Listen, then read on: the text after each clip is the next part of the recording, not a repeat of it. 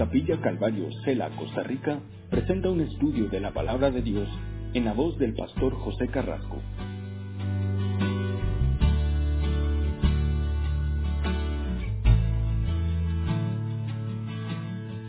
Entonces, si tienen sus Biblias en el libro de Salmos, vamos a continuar estudiando el libro de Salmos, en capítulo 15. Aquí vamos a, mirar en esta sección, en estos dos capítulos, o lo que alcancemos a ver de estos dos capítulos en esta noche, primero un poco acerca del el carácter de aquellas personas que Dios recibe. Ahora, en el contexto en el que estamos es David escribiendo, pero con una perspectiva del Antiguo Testamento. O sea, él está pensando como alguien en el Antiguo Testamento. Entonces vamos a darnos cuenta aquí de que eh, él enfatiza algunas cosas que obviamente nosotros debemos de practicar, pero de acuerdo al nuevo pacto o de acuerdo al Nuevo Testamento, el asunto es un poco diferente ahora, en la forma de relacionarnos. Pero aquí va a enfocarse en eso. Entonces, eh, eh, David va a hablarnos acerca del carácter de la persona, del hombre que Dios recibe desde esta perspectiva. Entonces, este eh, salmo, especialmente Salmo 15, nos va a llevar un poco a examinarnos. Esa es la idea aquí, examinarnos a nosotros mismos. O sea, no piense en alguien, piense en usted. Cada uno. Ah, sí, esto es para este. Ah, este es para ella. No. Pensemos en nosotros, porque a veces los cristianos somos así y, somos muy buenos para, ah, somos muy buenos cabeceadores. ¿Eh? Ese para, ah, sí, ese va para allá o para allá. Pero no, tenemos que tomarlo desde esta perspectiva, de la perspectiva de poder eh, eh, ver dónde estoy yo, dónde estoy yo. ¿En relación a qué? En relación a lo que Dios requiere. Y eso es lo importante, porque a veces podemos caer en el error de compararnos con otros cristianos. Y a veces usted o yo podemos salir bien parados en comparación a otros creyentes. Pero cuando nos comparamos con Jesús ya el asunto cambia. O cuando vemos de acuerdo a lo que la palabra de Dios dice y lo que Dios requiere, entonces ya el asunto cambia. Entonces comienza aquí, en el versículo 1, y, lo primero que hace aquí son estas dos preguntas que tienen que ver eh, cómo una persona, y yo creo que en la mente de David estaba esto, cómo puede una persona venir delante de Dios. Y, eso en ese tiempo era algo muy interesante porque eh, solamente el sumo sacerdote podía venir delante de Dios una vez al año. Nadie más. Pero aquí vemos que él está haciendo este, eh, estas preguntas y va a darnos, obviamente, algunas respuestas que son bastante interesantes. Entonces, lo primero que hace aquí, dice, Jehová, ¿quién habitará en tu tabernáculo? Ahora, probablemente el contexto de este salmo está, ¿se acuerdan la historia cuando David quiso traer el arca de, eh, de donde estaba, de Gabaón, quiso traerla a Jerusalén? Y uno de estos Uzi, estos hijos de Uzi, lo tocó y murió. Wow, y dice que David eh, eh, se sintió como decepcionado, triste por esta situación. Pero eso lo llevó igual probablemente a poder preguntarse, bueno, entonces, ¿quién? ¿Quién puede venir? ¿Quién puede estar delante o en el tabernáculo de Dios? Y es lo primero que pregunta aquí. Dice, ¿quién morará en tu monte santo? Entonces, obviamente estamos hablando aquí de eh, que David está preguntando en una forma figurativa. O no está hablando de algo literal aquí. Eh, lo mismo los hijos de Coré en el Salmo 84.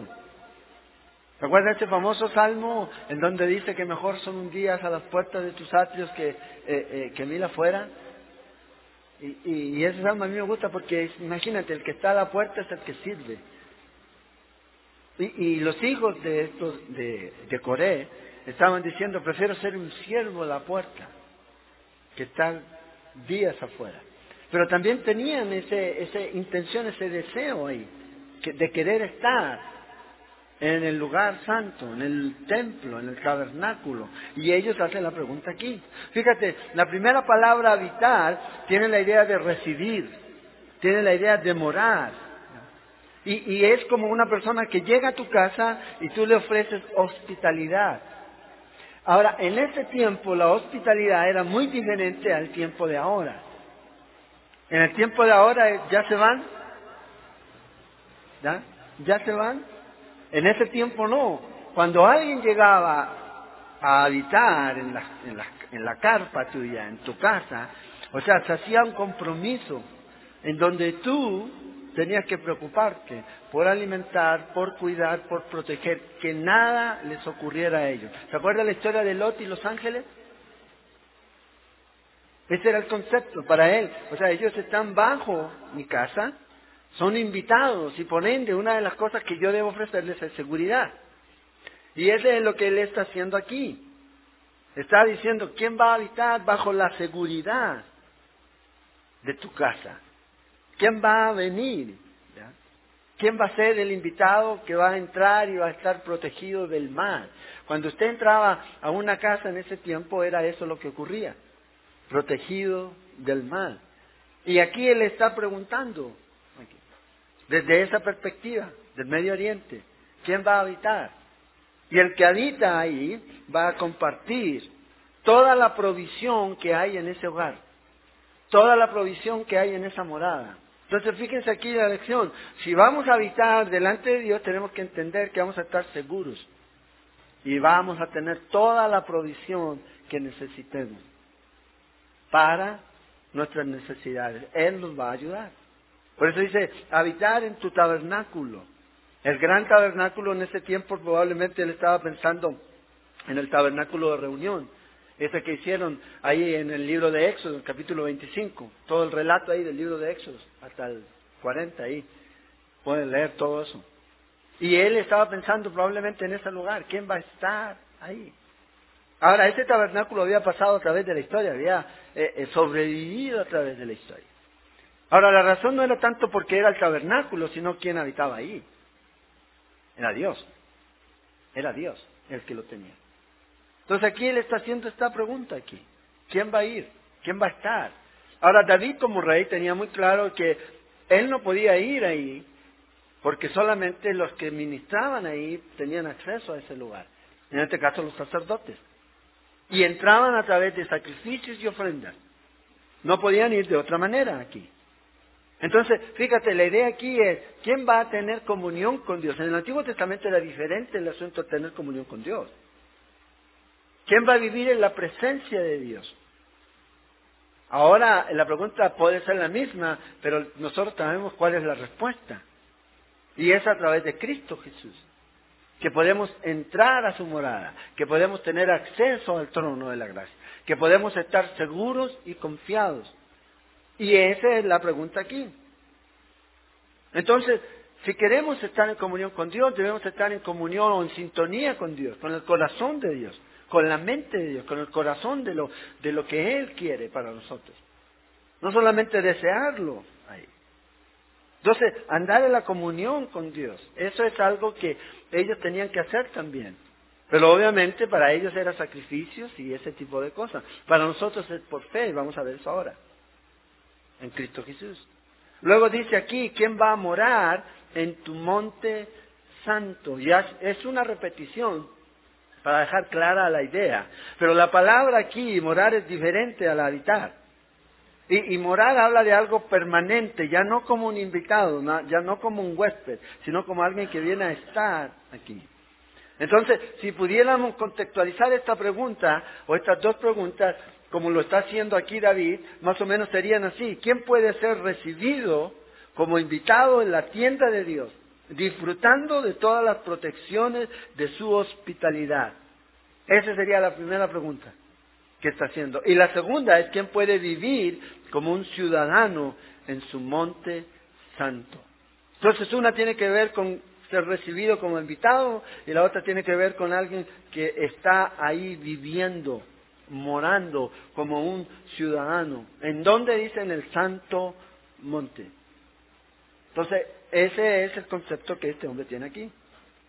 Esa es la idea. Para él está pensando en el arca. Ahora, nosotros debemos llevarlo a, nuestro tiempo. ¿Y dónde es donde mora Dios? Ya Dios no mora en un edificio. Ahora Dios mora en cada uno de nosotros. Él dice, yo estaré con ustedes. No con algunos, sino con todos aquellos que creen en Él. Pero Él también tiene un lugar. Dice, y donde yo esté, ustedes van a estar conmigo. Y habla del paraíso, habla del cielo. Entonces, ¿cómo podemos llegar allá? Es a través de lo que Cristo hizo aquí. Para ellos era el monte santo es donde estaba el tabernáculo. Para nosotros mucho más que eso. Mucho más que un lugar. Es estar en un lugar, pero también es la condición en la que estamos. Ahí en ese lugar. Entonces, él hace estas preguntas. Y ahora va a definirnos un poco. Fíjate, versículo 2 y 3 va a definir el carácter de estas personas. ¿Cómo puedes venir ante Dios? Otra vez, David. Estamos hablando par de mil, un, 1500 años atrás. David. Y ahora, vea lo primero que dice aquí. El que anda en integridad hace y hace justicia. Ahora, el justo puede hacer obras justas, pero las obras justas de un hombre injusto no lo pueden hacer justo. O sea, lo que usted puede hacer justo no lo hace justo ahorita. No lo hace justo. Y vamos a ver que lo que hacemos ahora es el resultado de lo que Dios ha hecho en nosotros. Que es diferente. Y no somos hechos justos por lo que yo hago, por lo que estoy haciendo, por lo que vaya a hacer, sino por lo que Dios ya hizo. Entonces lo primero que dice aquí, ¿quién anda? El que anda en integridad hace justicia y habla verdad en su corazón. El que no calumnia en su lengua, ni hace mal a su prójimo, ni admite reproche alguno contra su vecino. Ahora, lo interesante para mí es que fíjese, aquí no hay ninguna mención a ningún rito. No dice el que hace sacrificios, el que quema esto, el que se golpea aquí, no. Aquí habla de cosas que son prácticas y que tienen que ver mucho con la obediencia, más que con los ritos. Porque por ahí va el asunto. Porque podemos hacer ritos y sacrificios, pero si no hay una, obediencia completa, dice que no sirven. Es lo que dice la Escritura. Entonces lo primero que dice aquí es el hombre que anda en integridad. Son dos descripciones que nos da aquí David generales. Primero integridad y luego justicia. Y esto habla del proceder que nosotros como cristianos debemos tener. Primero, una vida íntegra y segundo, sincero. Y cuando hablamos de íntegro, estamos hablando de una persona que es moralmente sana o sano. Ese es lo primero aquí. Entonces, otra vez, desde esta perspectiva que él tiene del Antiguo Testamento. Otra vez, el Antiguo Testamento daba un amplio, eh, eh, digamos, aquí importancia a los sacrificios. Lo que tenía que ver con sacrificios, lo que tenía que ver con sangre, derramamiento de sangre. Pero también daba importancia que a la obediencia. Muy importante la obediencia. No sacaban nada con hacer cosas si ellos no iban a obedecer. Entonces, Levíticos 26 y Deuteronomio 28, ahí usted lee, si hacen tales cosas serán bendecidos, si no obedecen serán maldecidos. Ya estaba así. Entonces, la desobediencia nunca en el Antiguo Testamento podía esperar bendición. Inclusive, inclusive en el Antiguo Testamento esto significaba que eh, puedan quedar excluidos de la presencia de Dios, la desobediencia. Y ese era el concepto que ellos tenían aquí. Pero en el Nuevo Testamento el asunto es un poco diferente. Y tiene que ver con la relación que tenemos con Dios. Y todo esto se basa en la obra terminada de Cristo en la cruz. Y ahí es donde está la diferencia. Por eso Jesús cuando vino aquí a, a, a este mundo, Él no vino a mejorar la religión judía. Él no vino a mejorar ninguna religión. Él vino a crear un nuevo camino.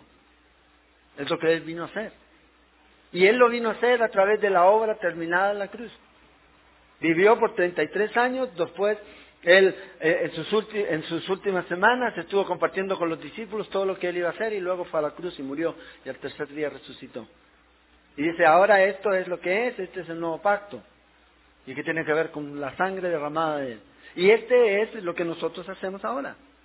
El nuevo pacto es en fe, es creer lo que Dios ya hizo. Y cuando creemos en fe, entonces usted y yo vamos a recibir los beneficios de la obra de Cristo. No se basa, en las bendiciones de Cristo no se basan en lo que usted pueda hacer o en el rendimiento que usted pueda tener.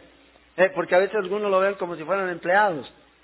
Tiene mayor rendimiento, o sea, le damos más. Menos rendimiento, le damos menos. No, en la vida cristiana no es así. el asunto es por fe. Y todos entramos de la misma manera, hombre, mujer, libre o esclavo. Y luego eso va resultando en algo, sí. Claro que sí. Las obras por las que andamos. Ese, ese es el asunto. Ya no es un asunto para lograr algo, sino que yo ya estoy en algo. Dios ya me ha dado a mí algo, que es por gracia, no porque yo lo merezca, sino por la obra terminada de Cristo Jesús. Por eso dice Juan, en primera de Juan, en capítulo 1, en el versículo 6, dice, si decimos que tenemos comunión con Él por medio de fe, de creer en la obra que Cristo hizo en la cruz, y andamos en tinieblas, mentimos entonces vean la relación. Es el asunto es por fe. Cuando yo creo en Cristo Jesús, obviamente tiene que haber un cambio en mi vida. Y este cambio me va a llevar a caminar en, no en tinieblas, no seguir donde estoy, sino caminar en luz. Pero es un proceso de dentro hacia afuera, no de fuera hacia adentro. Porque no se puede. No se puede. Por eso a veces, por muchas buenas intenciones que eh, eh, los alcohólicos anónimos o centros de restauración quieran hacer, si no hay un trabajo en el corazón de la persona, generalmente esas personas recaen y recaen y recaen. Porque no es un asunto de afuera, no es un asunto de cambiar las circunstancias, es un asunto de cambiar el corazón. Y esto es lo que dice, tener comunión con Él. Si tenemos comunión con Dios, vamos a andar entonces no en tinieblas, sino en luz. Y fíjate, nos dice, mentimos que andamos en tinieblas entonces y no practicamos la verdad. Entonces, en el antiguo pacto era el asunto, si usted hacía algo, entonces era bendecido. Es una condición previa. En el nuevo pacto es diferente, totalmente diferente aquí. El caminar en justicia es el resultado de nuestra relación con Dios, fundada en la fe. Es el resultado. No es el para hacer algo, no, es resulta en eso. O sea, una salvación que no transforma a la persona y no lo hace caminar en justicia, entonces no es salvación. No es salvación. Entonces aquí él está, eh, eh, David, haciéndose esta pregunta desde esa perspectiva. Nosotros tenemos la respuesta. Ahora es en Cristo Jesús. Y responde aquí con estas eh, indicaciones. Ahora, fíjate qué interesante aquí, en el libro de Samuel, en primera de Samuel, en el capítulo 15, versículo 22, ¿se acuerdan ahí cuando Samuel tenía que esperar? Y lo que eh, Saúl tenía que esperar a Samuel para hacer sacrificios. Dijo, voy a volver a siete días, espérame. Y él, por la presión y todo, hizo algo, entre comillas, podríamos decir, bueno, a él no le correspondía hacer, pero lo hizo, sacrificio. Y vea lo que Dios le dice por medio eh, eh, de Samuel. Ciertamente el obedecer, 1 Samuel 15, 22, es mejor que los sacrificios y el prestar atención que la grosura de los carneros. Ese es el asunto, obediencia. O sea, si Dios te dice no lo hagas, no lo hagas. Por muy bueno que parezca por muy bueno que parezca. En Osea 6.6 dice, porque quiero misericordia, dice, porque misericordia quiero y no sacrificios y conocimiento de Dios más que holocaustos. Ya en el Antiguo Testamento se estaba poniendo el fundamento aquí.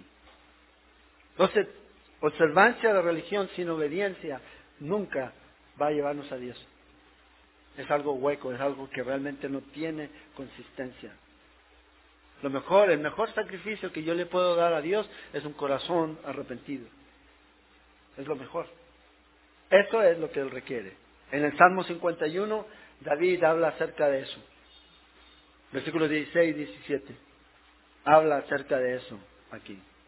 Nuestros cuerpos rendidos en obediencia a Dios. En obediencia a Dios. Eso es. Obediencia es entregar tu cuerpo. Sacrificio es entregar el cuerpo de otro. Esa es la práctica en el Antiguo Testamento y esta es la práctica en el Nuevo Testamento. Es lo que Dios quiere, su misión. Este es el sacrificio, dice el apóstol Pablo en Romanos 12.1. Que presentéis vuestros cuerpos. Esa es la obediencia. En el antiguo pacto, que el domingo vamos a estar hablando acerca del antiguo pacto en Hebreos 8, eh, tenía que ver con eso. En donde era, no era yo, era un animal que moría por mí. Ahora este nuevo, ya Cristo ya lo hizo, pero ¿qué nos pide? Que usted se presente, que se rinda a Él en obediencia completa a Dios. Completa a Dios. Entonces, aquí es eh, lo que el salmista está diciendo. Ahora esta lista que menciona aquí no es una lista exhaustiva. Si usted lee el Salmo 24, él menciona otras características. Y si lee el libro de Isaías 33, también lee que hay otras características. Entonces, hacer justicia también habla de la obra exterior, pero ese es el resultado de algo. Ese es el resultado de lo que está pasando en el corazón, cuando es motivado realmente por Dios. Estas normas que Dios nos pone y vamos cumpliendo en obediencia a Él, no por reglas o por, llamémosle aquí, por un sacrificio y por tratar de mostrar algo, no, es en amor. No es una relación legalista, Dios no quiere una relación legalista que está fundada en reglas que lo único que hacen es amarrar. Dios quiere una relación en amor. Es como ahí dice, ay, si no te hubiera firmado este papel ya me habría separado de ti. Esa es una relación legalista. No está fundada en amor. No está fundada en amor. En el amor de Dios. Pero también nos dice aquí, habla, dice este hombre, no solamente es íntegro y justo, sino que habla verdad en su corazón. Y aquí lo interesante es, y la referencia es, cuando dice sí es sí, y cuando dice no es no. O sea, su palabra es un compromiso real. Es un compromiso real. No es de eso que es, no, es que mi palabra vale más que una firma. Yo sé, hoy día lamentablemente usted tiene que firmar todo. Porque si no, el problema es que se entre los mismos cristianos. Está bien, hermano, pero fírmeme, este, este papel. Por si acaso. Uno nunca sabe. Pero entre los cristianos no debiera ser así. Y fíjate, lo primero aquí habla acerca de esta verdad que hay en su corazón. ¿Qué dijo Jesús en Mateo 12, 34? De la abundancia del corazón, habla la boca. De lo que está ahí, aquí. Lo que está ahí. Ahora, otra de las cosas que menciona aquí, el versículo 3 dice, el que no calumnia con su lengua. O sea, no va a haber chismes, es lo que dice. Un chismoso no puede estar en la presencia de Dios, es lo que él está diciendo. Fíjate, un comentarista del siglo XVII dice esto, el chismoso lleva al diablo en su lengua y los que le escuchan al diablo en su oído. Otro hombre dijo, aquel quien le gusta difamar a un ausente, sepa que en esta casa o en esta mesa no puede estar presente. Pero nosotros a veces alguien viene y nos habla de alguien mal y lo escuchamos, nos gusta. Ay, sí, para orar, cuénteme, a ver. Para orar por él. No, si viene a hablar mal de él, ¿eh? ¿es verdad? ¿Lo comprobaste? Va a, significar que lo que tú me vas a decir va a, servir para que pueda yo ser edificado o, yo ayudar a otra persona. Si no es la respuesta positiva, entonces no lo queremos escuchar. No lo queremos escuchar. No necesitamos escuchar. Y debemos tener cuidado en esto. Porque a veces hay una, un, un, hilo muy delgado en esto. Entre el chisme, ¿verdad? Y la murmuración entre aquello que realmente pueda ser real. Y debemos tener cuidado en eso. Si usted no lo sabe, si a usted se lo contaron y usted lo va a contar, eso es chisme. ¿Usted lo vio? No, entonces. No, es que lo vio el amigo de mi amigo, del amigo de él lo vio. Entonces, por eso yo le creo. No, no lo vi. Entonces debemos tener cuidado y aquí habla de esta forma. El salmista, David, ¿entiende? Tiene que ver con alguien que sabe lo que debe hablar y lo que no debe hablar. Por eso más adelante pues dice, pon, ¿qué dice? ¿Qué dice? Guarda. O sea que cuando esta lengua vaya a hablar algo, ¡frac! Que le caiga ahí shogun, ¡fu! que le caiga la lengua en pedazos. ¿Se imaginan si fuera así? Ya no tendríamos lengua. ¿Eh? Pero ese es lo que él está diciendo aquí. Y el problema es que esto también no solamente afecta a la vida de los cristianos, sino que afecta a la vida de la iglesia. Y lamentablemente debemos tener cuidado en eso. Este es un peligro muy grande aquí. Y hay mejor pedirle al Señor que nos ayude para mordernos la lengua si vamos a hacer algo. Y sobre todo a veces caemos mucho, eh, vea, a veces existe el concepto de criticar. Y, está bien, podemos nosotros analizar ciertas conductas, de acuerdo a lo que vemos. Pero a veces ya se, se vuelve tan reiterativo. Y, y vamos siempre a lo mismo. Vea, por criticar a alguien no lo vamos a cambiar. No lo puedes cambiar. Ahora, si vas a exponer algo, y hablo de estos que enseñan falso, ok, enseña lo falso, pero no te vayas a lo personal. No te vayas a lo personal. No te vayas en contra de él.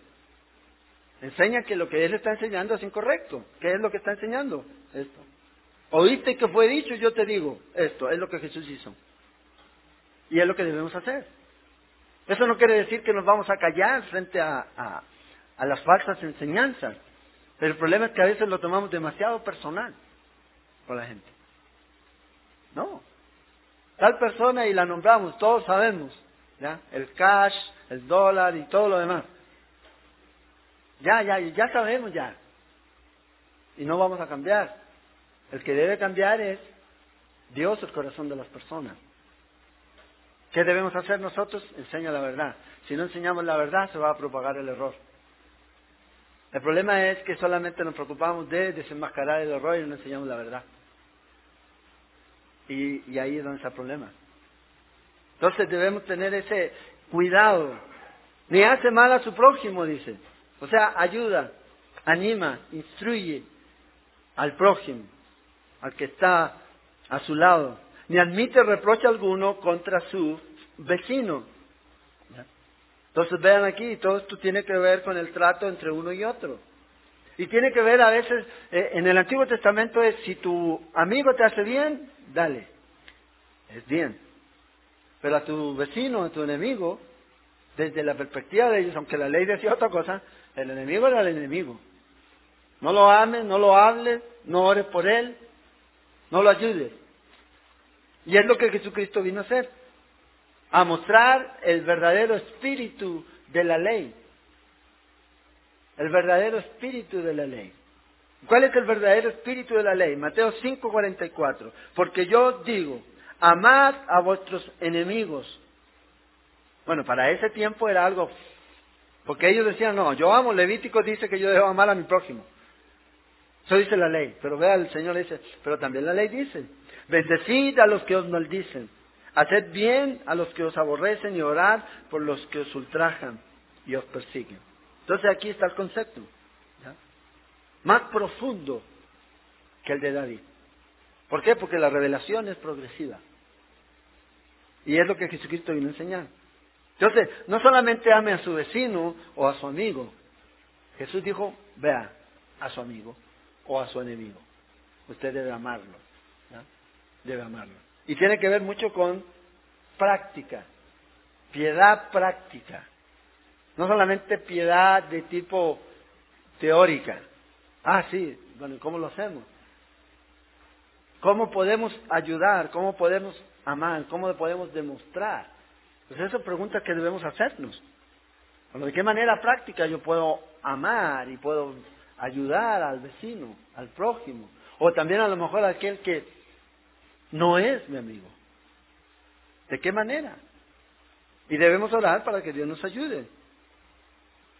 Sea honesto, sea bueno, sea servicial, tanto con sus vecinos, con sus amigos o con también aquellos que no son muy amigos suyos. Es una forma de poder mostrar y es, es lo que el salmista está diciendo aquí.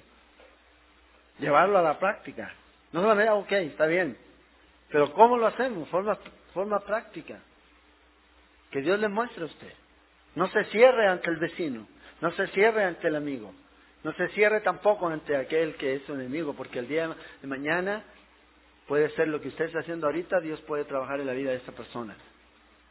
¿Y qué dice Romanos 12? Ascuas sobre su cabeza, amontonan. Cuando usted ayuda a alguien que a lo mejor lo ha tratado mal. Eso es, eh, eso es lo revolucionario, por llamarlo de alguna manera, el cristianismo. Que no solamente se queda en la letra, sino que pasa a los hechos. No solamente en la teoría, sino que va a la práctica. Y es lo que Jesús le dice, ¿vieron lo que yo hice a los discípulos? Y todos los discípulos dijeron, sí. Bueno, vayan y hagan lo mismo. Es lo mismo que el Señor nos dice ahora, ¿vieron lo que yo hice? Bueno, vayan y hagan lo mismo. Entonces David aquí está mostrando el carácter de esta gente en ese tiempo. Y hoy día podemos hacerlo. ¿Por qué? Porque no Dios nos ha dado el Espíritu Santo para poder hacerlo. Entonces no hay excusa para no hacerlo. Tenemos el poder dado por Dios para poder hacerlo, para poder ser testimonio. Dice, en esto, dice, van a ser ustedes conocidos porque se aman. Pero dice que Él nos va a dar el poder para hacerlo. Amor, Romanos 5.5. No el amor que usted tiene, el amor que Dios nos derramó, dice, en nuestros corazones, por medio de su Espíritu Santo. ¿Cuál amor es ese ágape? Es un amor que no está dentro del parámetro, llamémosle, del mundo. Porque el mundo siempre está, te doy y tú me das. Yo te amo si tú me amas. Si ese hubiera sido el concepto que Jesús quiso establecer, Él no hubiera venido. Pero Él vino a mostrar algo totalmente diferente. Vino a amar a aquellos que eran pecadores, a aquellos que eran enemigos de Él. Esa es la gran diferencia. Y eso es lo que Él quiere que nosotros mostremos. Entonces, versículo 4 nos habla aquí el carácter eh, eh, que debemos tener ahora entre las personas difíciles. Aquel a cuyos ojos el vil es menospreciado, pero honra a los que temen a Jehová, el que aún jurando en daño suyo, no por eso cambia, que en su dinero no dio a usura, ni contra el inocente admitió cohecho. Entonces, aquí está muy claro lo que el, el salmista quiere decir. No hay asunto de que borroso, aquí está muy claro. Primero habla acerca de distinción entre justicia y pecado, está hablando aquí. Entre tinieblas y luz, entre bien y mal. No hay intermedio. No hay intermedio.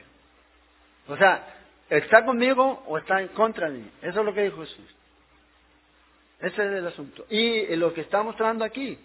Primero, fíjate, dice, aquel cuyos ojos el vil es menospreciado a cuyos ojos el vil es menospreciado. David sabía que eh, debemos amar aún, aún a un punto de aquellos que fueron nuestros enemigos. Pero él tenía claro que no podíamos estar en acuerdo con aquellos que practicaban el mal. Y eso es algo que necesitamos tener en cuenta. No usted tiene que estar en acuerdo, para amar a alguien no tiene que estar en acuerdo en el pecado o en lo que él, esta persona, está haciendo. Vea lo que dice el Salmo 97, 10. Los que amáis a Jehová, aborreced el mal. E, el asunto es este. El asunto es que estamos a veces tan acostumbrados a ver el pecado que ya no causa reacción en nosotros. Ya no lo vemos como malo. Ya no vemos el asunto aquí de esto es malo, esto es bueno, no. Ya estamos, como diríamos, no sé, eh, eh, ya duros en esa área. Y lamentablemente eso está afectando a la iglesia. Aquí. Entonces, primero, usted ama a esa persona, pero usted debe odiar el mal. Si usted ama al Señor, debe odiar el mal. Y la palabra a veces odiar, la gente dice, pero ¿cómo Dios? Dios odia. Sí, aquí está. O sea, en la escritura no hay tolerancia para esto. Y no solo aquí. Habla Dios de ira también. Que está sobre aquellos que practican la injusticia, Romanos 1, 18. Entonces vean aquí. Entonces, el amor nunca nos debe cegar al punto de tolerar el mal. O ser tolerantes con el mal. Ah, es que yo lo amo demasiado. Y, es que es mi hijo. Y lo amo, pero está en pecado. Está haciendo cosas indebidas en su casa. Está bien. Lo ama, pero usted no puede tolerar eso. Porque Dios no ama eso. Dios lo ama a él, pero él no estaba actuando de la manera correcta. Y debe tomar decisiones. Y eso es lamentablemente hoy día, ah, tolere, aguante, resista. No. Entonces, vemos aquí el concepto. Aborrecer el mal.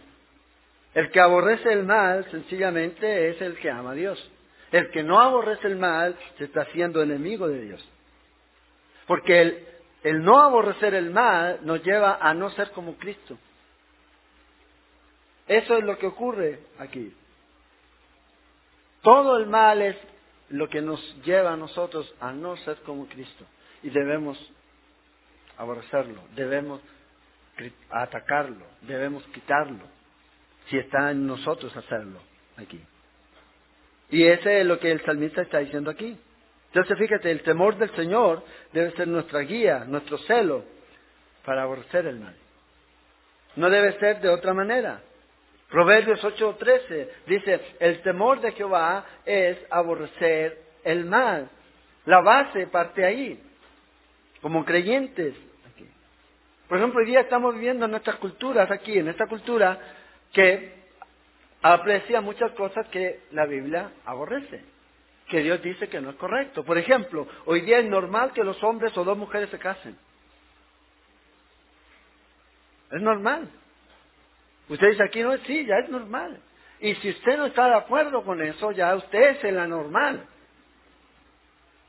Eh, usted es el intolerante aquí. Pero ¿qué debemos hacer nosotros?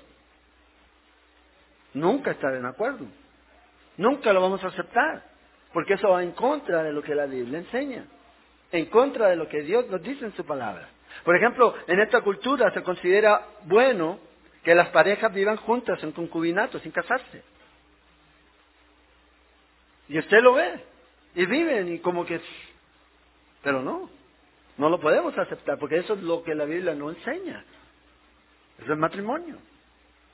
Y por eso tenemos los problemas que tenemos en la sociedad. Hoy día se habla mucho acerca de considerar el aborto como una opción. Y para muchos es bueno, hay muchas cosas, dicen, pero no podemos estar en acuerdo en eso. Fíjense qué interesante y lo, a veces eh, lo contraproducente que llega a ser el pensamiento de algunos. Algunos que se declaran pacifistas, no a la guerra, no al ejército, están a favor del aborto. A matar inocentes. 70 millones al año. 70 millones. Más que todos los que mató la Segunda Guerra Mundial en un año. En el mundo se está matando, y más. Y usted ve lo contraproducente, lo inconsecuente que son. No, el ejército no, y no hablo solo aquí, en muchas partes. Estos pacifistas que andan ahí no a la guerra son los que están a favor del aborto, son los que están a favor de, ah, todas estas cosas que hoy día usted ve. El calentamiento global, que ya no es calentamiento global. ¿Qué es ahora? Cambio climático. ¿Por qué tuvieron que cambiar? Porque la Tierra se está enfriando. Por eso tuvieron que cambiar. Ah, la Tierra, entonces, ¿cómo le llamamos? Enfriamiento global. No, entonces mejor dijeron cambio climático por aquello que cambie la Tierra ya sea para allá o para acá. Y ahí están.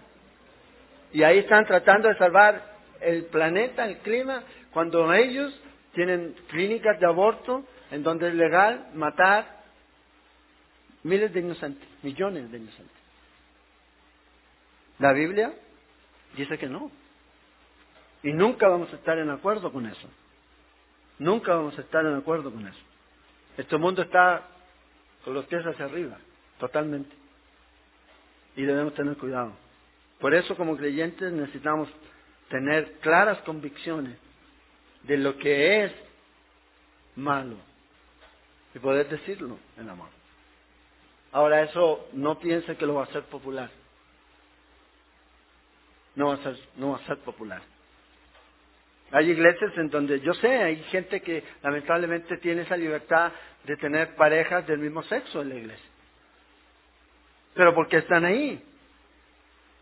El problema es, no es que estén ahí, el problema es que si usted enseña la palabra de Dios, tiene que haber convicción del Espíritu.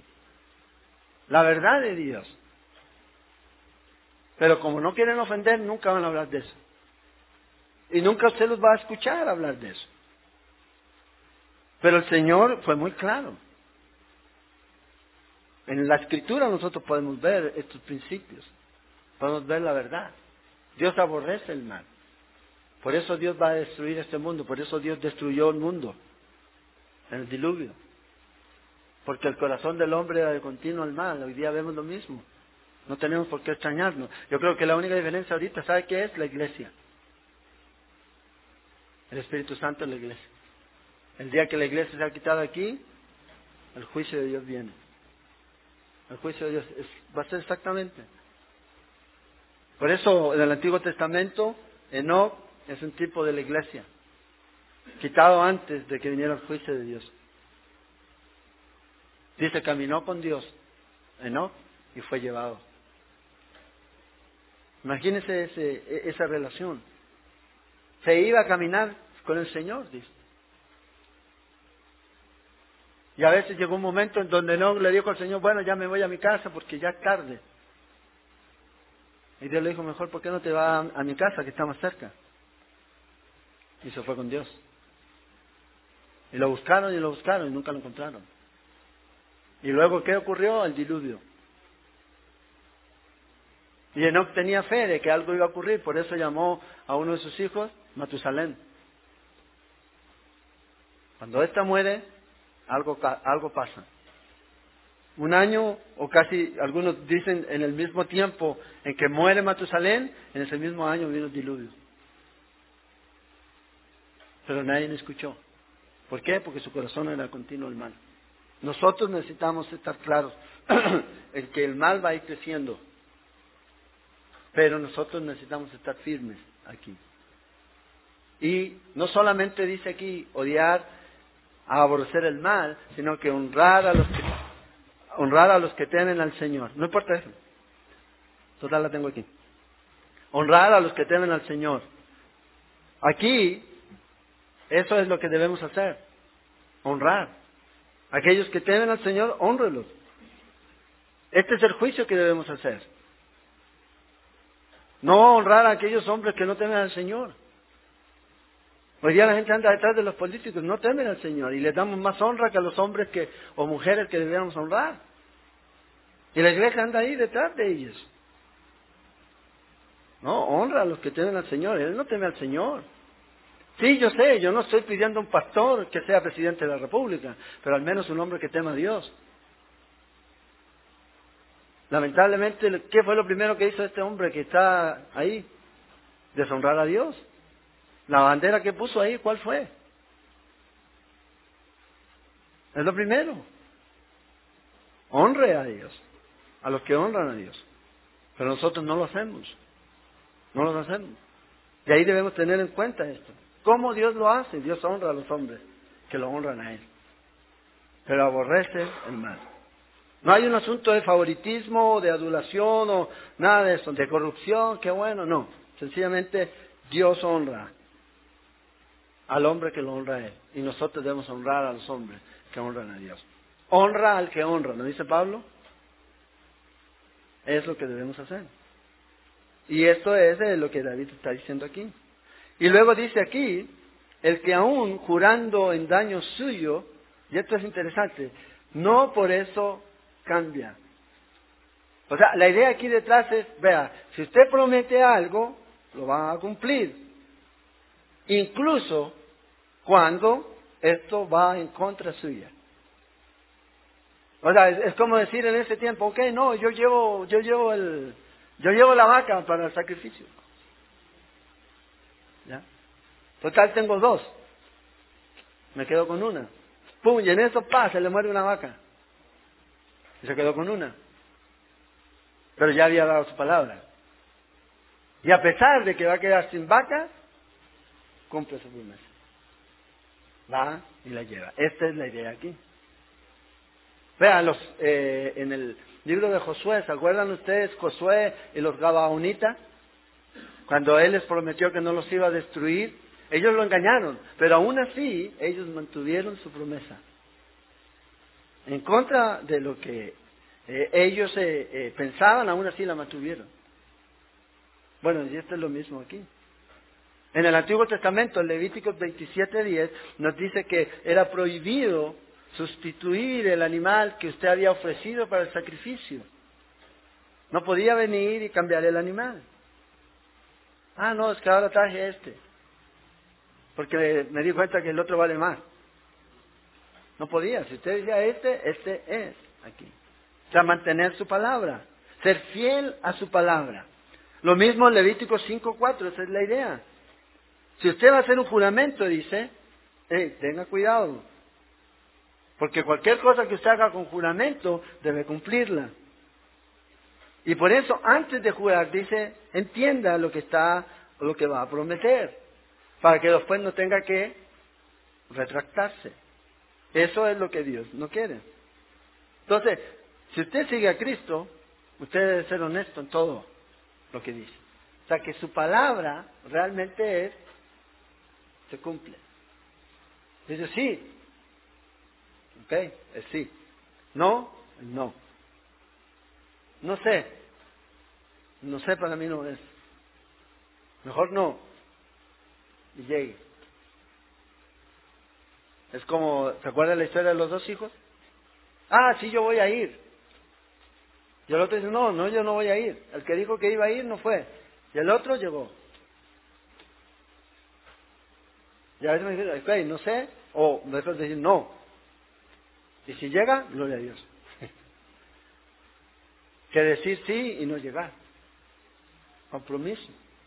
Todo lo que nosotros decimos, porque nosotros estamos siendo testimonio a otros. Luego dice aquí, en el 5, quien su dinero no dio a usura. Y aquí el contexto es a otro miembro de la familia de Dios. Este es el contexto. La ley era que usted no podía hacer usura, usted no podía cobrar intereses a hermanos a familiares, a, personas de la nación de Israel. Sobre todo si estos estaban en momentos difíciles. Pero no quiere decir que usted no podía cobrar intereses a alguien que fuera lejano o que viniera de un pueblo diferente a Israel. Porque sí lo podía hacer. Entonces, la usura no era algo que estaba eh, prohibido. Pero entre el, pueblo de Israel estaba prohibido. ¿Verdad? Usted, ok, te presto esto y el 20%. Hey, pero si soy tu hermano y estoy en problemas, ah, bueno, tómalo, déjalo. Entonces, él dice, eso no se puede hacer. Ahora, si viene alguien de otro pueblo y de otra nación, oiga, ¿por qué no nos prestan algo? O sea, si te prestamos al 50% de interés. ¿Cuánto es el interés aquí en los bancos? ¿Ya? como tarjeta de crédito, tome, ¿ya? Lo podían hacer, obviamente tiene que haber un, eh, un parámetro razonable, pero lo podían hacer, de acuerdo a lo que la ley decía. En Deuteronomio capítulo 23, versículo 19 al 20, ahí. Ahí usted lee que se le podía prestar a los gentiles y se les podía cobrar intereses. Pero en Éxodo 22, 25 estaba prohibido hacerlo a otro judío. Y este es el contexto aquí. Entonces, hay personas que se consideran piadosas en todas las otras áreas, pero cuando llegan aquí a la manera de utilizar el dinero, entonces ya el asunto es diferente. ¿Por qué? Porque a veces pensamos que el dinero no tiene nada que ver con lo espiritual, que no tiene nada que ver con Dios. Y sí tiene que ver con Dios. No es que Dios necesite mi dinero, pero es de esta manera en que yo puedo honrar a Dios usándolo sabiamente, siendo honesto. mostrando, ¿verdad?, cómo invierte el dinero, sabiamente. Y esto es lo que a veces el pueblo de Israel no hacía. Entonces debemos tener cuidado con este concepto de a veces de, la avaricia, el concepto de, eh, eh, de prestar y ok con intereses. Tenemos un ejemplo de esto en el libro de Nehemías, en el capítulo 5. Cuando el pueblo regresó a la tierra, los ricos comenzaron a cobrar, a pedir, la gente le pedía porque no tenían, estaban, eran pobres. Entonces, ok, le prestamos, pero ustedes me devuelven con intereses. Y si no pueden pagar, esclavos. Y si no, entonces me quedo con la tierra. Y cuando usted lee Nehemías, dice que Nehemías rasgó vestidos, porque lo estaban haciendo. Y ese no era lo que Dios había hecho. Entonces, aquí hay que tener cuidado. Hay que tener cuidado en esto y sobre todo en cómo manejamos el dinero, porque tiene que ver mucho con cómo está mi corazón, porque ese es el asunto. Ahí es donde va el asunto. ¿Cómo están? Ese es el reflejo, el resultado de lo que hay en mi corazón aquí. Ahora, si vemos todo esto aquí, uno dice, wow, si nos examinamos, bueno, ¿cómo vamos aquí? Está como difícil. Pero con Cristo el asunto es totalmente diferente. Porque yo todo esto no lo puedo cumplir a la perfección, pero hay alguien que lo hizo por mí. ¿Recuerda lo que dice? Jesús vino a qué? ¿A abolir la ley? No, a cumplirla. Él vino a cumplir todo lo que yo no podía cumplir. Todas las normas que este salmo estaba requiriendo, las cumplió Cristo. Completamente. Y toda la obediencia que Él expresó en todo lo que Él hizo y todo como lo mostró, se aplica a nosotros cuando creemos en Cristo Jesús. Es lo que hacemos y es descansamos en esto. Y esta es la marca y esta es la diferencia. Y por eso dice, termina aquí, versículo al final del versículo 5, y el que hace estas cosas no resbalará jamás. Entonces vea aquí, este es el sistema. Si usted hace esto en el antiguo pacto, entonces está bien. Pero de acuerdo al nuevo pacto, el asunto es totalmente diferente. Ahora, continuar el pecado, continuar en pecado en cualquier pacto es frustrar lo que Dios quiere hacer, el propósito de Dios. No estaba bien. Pero obviamente ellos no tenían muchas de las cosas que nosotros tenemos ahora, y algo mucho más grande, que es el Espíritu Santo. Y la hora terminada de Cristo aquí. Fíjate, la bendición de Dios dada en ese tiempo a los obedientes. La bendición de Dios dada en este tiempo a quienes creemos por fe en Él. Esa es la diferencia. Entonces, la fe se va a evidenciar en mi vida en una obediencia completa a Dios. Obedecerle a Dios. Esa es la manera, porque a veces le ay, la fe, yo tengo fe, pero hablamos en etéreo, hablamos ahí como en el espacio. ¿De qué manera? Es de la forma en que yo vivo. Y tiene que ver con práctica. No es tanto el que oye, no es tanto el que piensa, no es tanto el que lee, no, sino el que hace. O sea, la fe nos va a llevar a la acción. Muéstrame tu fe, yo te muestro mis obras. ¿No dice eso Santiago? No hay contradicción. No hay contradicción. Una fe nos va a llevar a, orar en el Señor, a actuar, a hacer lo que Él nos llama. Esto es lo que hace aquí. El Salmo 61.4 dice, yo habitaré en el tabernáculo para siempre, estaré seguro bajo la cubierta de su sala. Eso es. Ahora, en el Nuevo Testamento, ¿cómo sería? Primera de Juan 2.17. Y el mundo pasa y sus deseos, pero el que hace la voluntad de Dios, ¿qué dice ahí? Permanece para siempre. O sea, si usted y yo somos creyentes, si hemos aceptado a Cristo Jesús, entonces ahora viene algo más. Ok, soy salvo, voy al cielo, sí, pero mientras estoy en esta tierra, obedezco, hago la voluntad de Dios lo que Dios requiere en su palabra. No para ganarme el favor de Dios, ni porque Dios hago esto bueno, entonces Dios me da a diez cosas más buenas. Porque ese es el concepto. Pero no es así. Porque a veces no hago algo bueno y Dios me bendice igual.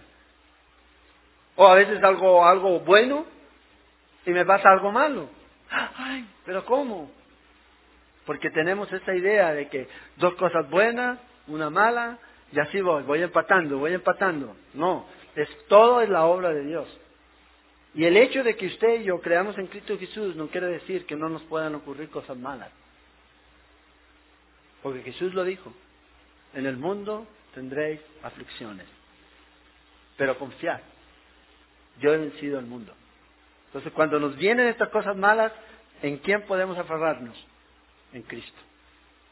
En Cristo. Él nos va a ayudar. Él nos va a fortalecer. Por eso dijo, mi paso dejo, mi paso doy. No como el mundo la da, yo la doy. Eso es lo que Él hace. Y eso es lo que Él quiere que nosotros experimentemos. Yo te lo puedo decir, pero tú lo tienes que experimentar. Y eso tiene que ver con rendir nuestra voluntad a Él. Ese es nuestro sacrificio de obediencia. Señor, no la mía, sino la tuya. Tu voluntad. Y Él lo va a hacer. ¿Quién va a habitar en el Monte Santo? Para nosotros, los que hemos creído en Cristo Jesús. No a lo mejor. No, será. No, certeza. Donde yo estoy, ustedes van a estar. ¿Usted está en Cristo? Con Cristo vamos a estar por la eternidad. Y empezamos ya aquí.